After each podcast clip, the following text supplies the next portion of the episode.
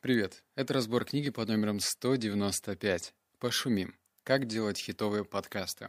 В этом выпуске тебя ждет 6 выводов, и ты знаешь, я постараюсь сделать этот выпуск не особо нишевым, потому что, скорее всего, не все хотят создавать подкасты. И я попытался вытащить те выводы, которые, по крайней мере, можно применять к другим практическим плоскостям нашей жизни – как в деловой среде, так и, ну, просто живя, пиная балду и получая удовольствие от нее. Итак, а, слушай, ну и сначала книжный бухтеж, да, перед выводами.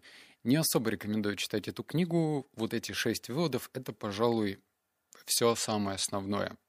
Дальше Увы, нет. Знаешь, это что напоминает? Какую-нибудь очень такую узкую книгу по кулинарии. Ну, типа, как делать салат оливье. Вот представь себе, что если была бы в книжном магазине такая книга вот исключительно про салат оливье.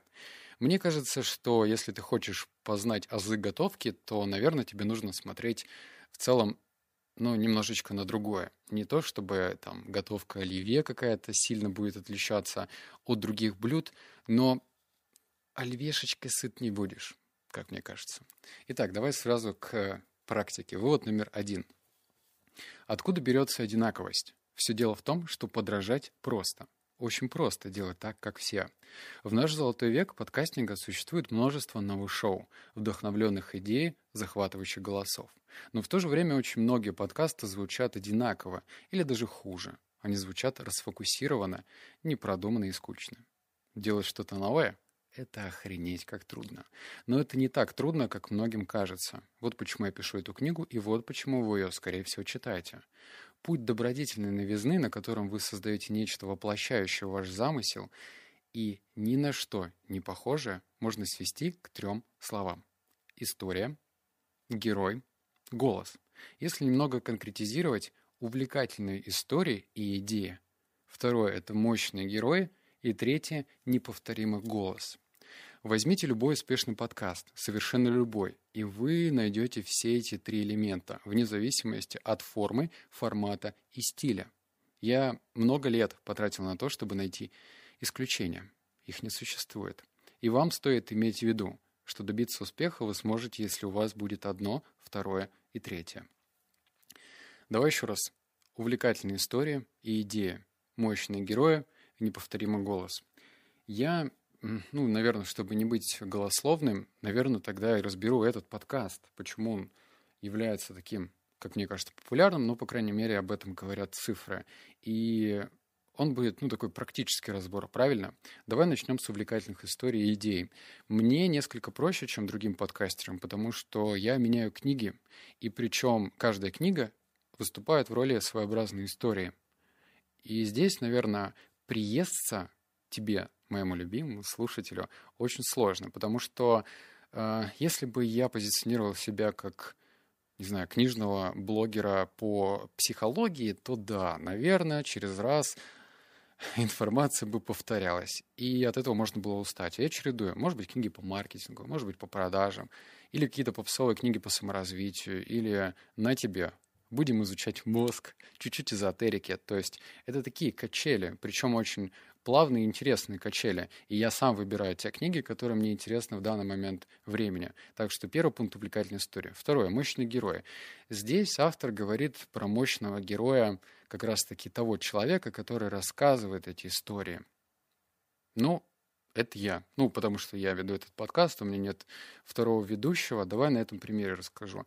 Моя фишечка, и многие, возможно, ее любят, это как раз-таки вот эта прослойка между выводами и практическая информация, когда я разжевываю и объясняю, как ты можешь это внедрить. Так что я со создал этот формат очень странным образом. То есть я о нем не запаривался, не задумывался, хотя ты узнаешь дальше, что в Америке, ну и точнее, на англоговорящем пространстве подкастов существует 700 тысяч подкастов. Конечно же, есть какие-то уникальные, я слышал истории про подкастов, типа триллеры какие-то там, что-то еще. Вот это не моя тема. Я выбрал абсолютно практичный путь. Прежде всего, я озвучиваю подкасты для себя, потому что я сам освежаю информацию о прочитанной книге. И за счет того, что я делаю это искренне, другим людям это тоже нравится. Это мой второй элемент. И третий — неповторимый голос. Здесь имеется в виду не столько, сколько ты умеешь красиво говорить или выразительно, хотя это тоже имеет место быть, сколько э, вот это вот... Не должно быть ошибки перепутать твой подкаст с кем бы то ни было другим. Ты слушаешь, и через 10 секунд ты понимаешь, да, черт возьми, это про книги на миллион, или там мой второй подкаст «52 недели одержимости», ассоциация. То есть у тебя должно быть приходить понимание, так это же вот, это этот подкаст. И это можно сделать очень просто. Например, блогеры, они, если ты обращал внимание в YouTube, они придумывают какие-то свои первые вот эти вот, не знаю, словечки странные. Вот там Птушкин, например, он говорит «Привет, касатики». По-моему, никто из других блогеров не говорит «Привет, касатики». Или кто там, Настя Ивлеева говорит приветики, пистолетики, ну, в общем, понятно, да, что у каждой какие-то находят такие своеобразные словесные обороты, и они за ним закрепляются. Подумай насчет этого, если ты заинтересован делать подкасты. Вывод номер два. Общее слабое место многих подкастов – это зацикленность на странном. Такие подкасты фетиши... фетишизируют необычных и загадочных героев, но при этом не способны сделать их понятными и притягательными для слушателей. В итоге герои получаются двухмерными и плоскими. Эти герои не изменяются, не сообщают ничего удивительного и интересного. Другая частная ошибка – ведущие. И гости или герои подкаста слишком сильно стараются понравиться слушателю, но они не должны ему нравиться. Он просто э, должен их понимать. Странным образом, чем сильнее вы стараетесь понравиться, тем сильнее вы его отталкиваете. Чрезмерный энтузиазм не привлекает людей он убивает охоту слушать. Однако чаще всего неудачи связаны с тем, что герои кажутся ненастоящими. Блин, этот подкаст, наверное, превратится в такой нарцистический обзор. Ну уж извини, я не могу э, рассматривать другие подкасты просто потому, что я не эксперт. Ну, типа, у меня нет какого-то любимого подкаста. Я слушаю какие-то иногда в машине, но свой личный опыт я, наверное, могу разобрать так, что не обессудь, ну, буду говорить как есть. Смотри, по поводу странности Э, персонажей или героев, когда создаются что-то такое, ну, знаешь, притягательное. Можно посмотреть на рэп-культуру. Они как лакмусовая бумажка. Ну, для молодежи, к сожалению. Сейчас объясню, что я имею в виду подкасты это все-таки, ну, для более взрослой аудитории. И вот эти вот внешние атрибуты, типа заплести дреды, э, татуировку на лице сделать, наверное, будет для тебя не так играть важную роль, потому что ты слышишь мой голос. А говорить как-нибудь эксцентрично, может быть, как-то играть голосом, чтобы ты запомнил, тоже, наверное, ты устанешь. Если ты прослушаешь мои первые выпуски, я когда-то еще старался немножечко играть голосом, и, во-первых, сам уставал, а сейчас я делаю это на расслабоне, а во-вторых, мне писали комментарии, типа, хорош играть, говори как есть. Вот я говорю как есть. Так что э, зафиксировали. Персонаж, кто озвучивает, должен быть понятным. Не нужно себя мнить профессором X, профессором Савье из, блин, X-менов. И второе — это желание понравиться. Опять же, наглядный пример. Я этот подкаст делаю до сих пор на коленке. А многие, вот сейчас, знаешь, есть появился такой тренд, кто делает подкаст, они прочухали, что для компаний, крупных компаний, таких как Aviasales, Яндекс, что там у нас еще есть, Дубльгиз, ну, в общем, крупные компании, а, якобы им нужен такой канал продаж в виде подкастов, то есть делаются бренд-подкасты. И вот эти вот ребята, которые стояли в истоках, собирали свою аудиторию, они создают такой своеобразный консалтинг, то есть типа приходят брендом и говорят, вот, мы сделаем для вас подкаст и будем все делать классно. Но дело в том, что это, ну, такая вот ошибочка, причем ошибочка по Фрейду. Эти подкасты получаются вылизанные, вот эти шероховатости убраты. Я же делаю все одним дублем, ё-моё, если я пью чай, я пью чай, фу, я не, не вырезаю этот момент. И если я откашливаюсь, я откашливаюсь. Если я делаю ошибки, ну, в смысле, если я делаю какие-то там э, неправильно формулирую мысль или где-то сбиваюсь, ну, я это делаю по-честному. Это же, знаешь, как живой разговор. Ты же, вот представь себе, встречаешься ты с другом, которого давно не видел, и он настолько идеально говорит, и тебе уже кажется, что, ну, что-то как-то не то это, что ли. Вот эти вот шероховатости, неточности, они являются характерной чертой любого человека, это нормально. Идеальных людей нету. Говорят даже, что Пелевин, поэтому, ну, это одна из теорий, почему Пелевина никто не видит в крупных интервью, потому что якобы он боится или не боится, что образ вот этого сверхчеловека у некоторых людей распадется. Ну, потому что они же думают, вау, какой писатель. А он мыслить он будет весьма на понятном уровне. Но это одна из теорий, я не претендую на что-то там. Вот номер три.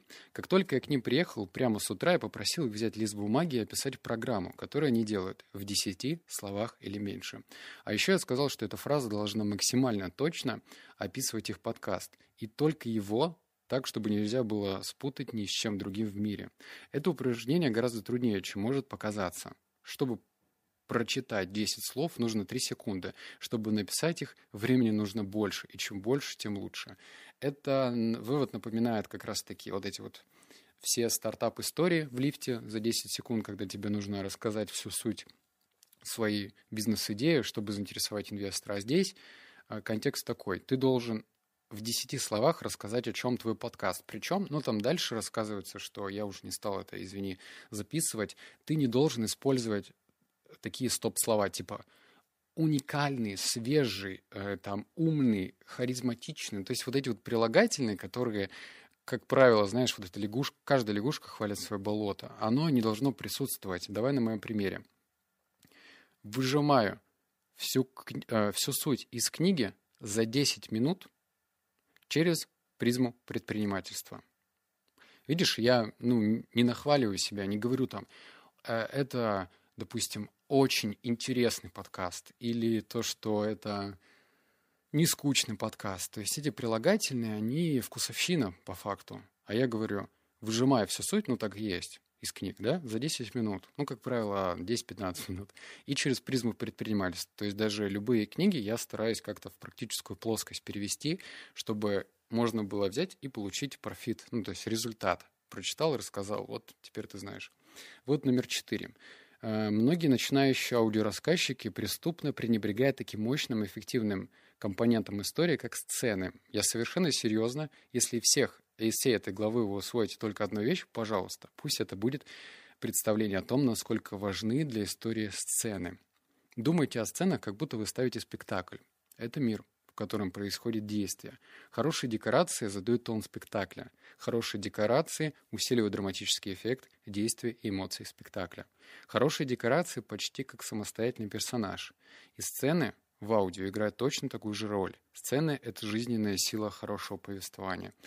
Не могу со своей стороны добавить, что это вот на 100% должно быть истиной. Знаешь почему? Потому что с этим можно поспорить. Смотри, есть э, деятельность, которая проверяется э, в длинную дистанцию или на короткую.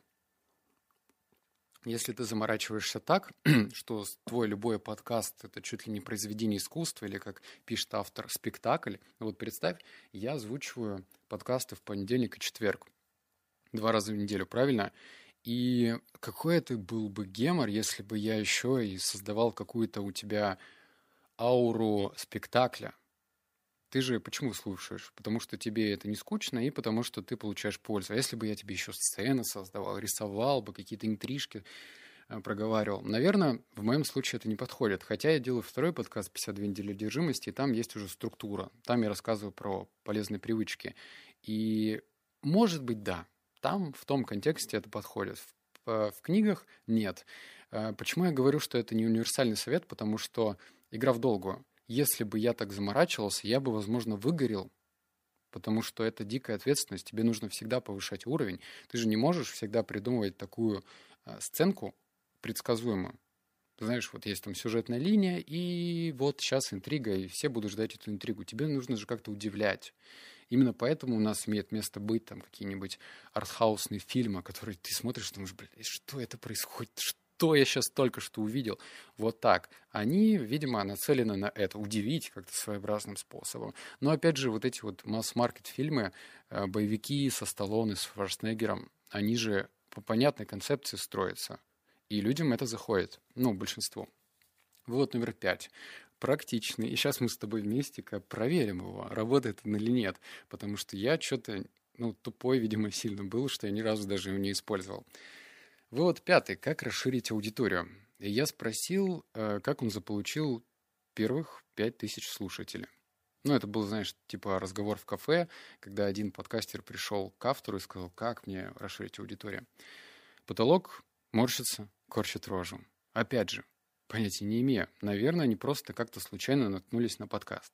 Я сказал ему, что пять тысяч человек очень редко на что-нибудь случайно натыкаются. Особенно если это что-то спрятано в каталоге 7, 700 тысяч похожих вещей. Я сказал, что многие из нынешних слушателей нашли его подкаст, потому что им кто-то о нем рассказал. Кто-нибудь написал пост в соцсетях, отзыв на сайте или просто упомянул в беседе. И теперь моему клиенту нужно сделать так, чтобы это получилось снова. Ну как мне это сделать? Просто попроси. Здесь, наверное, нужно спеть песню «Просто попроси», да? И я почему-то, блин, никогда даже не просил тебя рассказать ну, своему другу, близкому корешу, подруге, девушке, парню, вообще почему-то не просил. Единственное, что я тебя просил, точнее, есть такое слово? Две единственные. Две единственные вещи я тебя просил, это отзыв оставить, да, на iTunes, и то я тебе книги давал бесплатно. А второе, что я просил, а, перейди на сайт, который тоже бесплатный, и там типа выжимка в тексте. Но чтобы поделиться этим подкастом, давай вот проверим. Вот автор, если ты меня обманул, ой, вообще, так что давай проверим. Э, расскажи какому-нибудь своему другу об этом подкасте. Мне лично это будет приятно. Знаешь почему? Давай сейчас объясню. Я вижу рост аудитории. И я понимаю, что все мои слова не уходят в пустоту, в воздух. Я в некоторых подкастах, у меня была такая вот концепция типа «добро дня», когда я рассказывал про то, что можно очень легко в жизни внедрить, и это э, добавит неоценимую пользу как миру, так и обществу в частности. Ну, например, там, отказ от пластиковых трубочек в кофейнях или от э, пластиковых у этих, что они там, барс, не барсетки, как они... Короче, пакеты не бери в магазинах, вот что я тебе прошу. То есть я в некоторых подкастах это проговариваю, но очень дозированно, потому что я не хочу в такого папашу превратиться, который там тебя чему-то учит. Нет. И мне нравится, что если об этой ценности узнает больше людей, а значит, эта ценность расширяется. И только ты мне сможешь с этим помочь. Так что расскажи какому-нибудь своему другу. Проверим, сработает это или нет. И вывод номер шесть. Заключительный. Итак, что мы делаем? Каждый день мы приходим на работу, чтобы создавать следующее поколение слушателей NPR – если кто-нибудь из моей команды хотел подробнее узнать про исследования и данные, я с радостью делился с ними информацией. Но большинство это было неинтересно. Они ждали простого приказа, который сообщал бы им, что мы делаем и почему это важно. Фразы понятны любому в нашей команде. Фразы, которые можно было бы растолковать новому сотруднику или стажеру за несколько минут. Фразы, которая была бы очень прямой и правдивой. Если у вас есть хорошая стратегическая мантра, то, как и в случае с любой мантрой, вы начинаете повторять ее снова и снова. Именно это я и делал. Большинство общих встреч с командой я начинал с произнесения мантры. Когда мы обсуждали какой-нибудь новый проект, я призывал его к мантре. Когда мы обсуждали очередное начинание, главный вопрос был «Это поможет нам в создании следующего поколения слушателей NPR?» В зависимости от ответа мы принимали решение. Я вставлял нашу мантру в презентации для совета директоров и в бюджет. При любой возможности я напоминал своей команде и людям, с которыми мы работали, что именно мы делаем и зачем. Здесь вывод про призму. То есть ты должен пропускать через определенный фильтр. А то, что я хочу сейчас проверить, ну, как гипотезу, как тест, оно вообще приведет меня к расширению аудитории? Ну, на этом примере разберем. То есть то, что я хочу сделать в рекламной кампании, это вообще для чего? Какая у меня главная цель? Если э, цель подкаста если мы говорим про подкаст, это не тупое расширение просто ради расширения. Это как, знаешь, я бегаю, потому что я, я хочу бегать. Скорее всего, в момент бега ты испытываешь какие-то невероятные для себя чувства. Может быть, ты уходишь в состояние потока и думаешь как-то необычно. Ну, во всяком случае, не так, как ты сидишь в офисе. То есть есть надстройки над обычными целями. И тоже у меня нет, ну, знаешь, Наверное, я бы не очень гордился, говоря, что у меня там миллион подписчиков в Телеграме. Ну вот как-то обезличенная фраза. Я же с тобой на «ты» общаюсь. Но я бы гораздо больше гордился тем, что вот кто-то сделал что-то доброе. По-настоящему правильно. Не разовое действие, вот как некоторые в другом подкасте размышлял на это, что э, праздники у нас существуют, как, знаешь, как репетиция для жизни. Это настолько глупо, и мало кто об этом думает. Ну, типа, День Благодарения — это что? Это репетиция для жизни. Один раз. Вот день благодарения у нас раз в году. Вот сейчас мы всему благодарны. Наступает следующий день, и да пошел ты. А ты что? И все, все через жопу идет. А 8 марта — это повод напомнить, что надо дарить своим девушкам цветы. А дальше что? А дальше ты цветок подаришь. Блин, не знаю, на день рождения это тоже репетиция для жизни. Должно быть все не так. Это просто праздники, напоминание о том, что тебе нужно всю жизнь так жить. День рождения должен масштабироваться на каждый твой день. Ты должен чувствовать себя счастливым не только в тот момент, когда ты родился, появился на свет, а всегда. Всегда, по-своему. Это не значит, как вот я вспоминаю мультик «Незнайка на Луне», когда они в сцене попали на остров дураков, или как он там назывался, они все такие на горках катались. И еще была такая музыка, по-моему,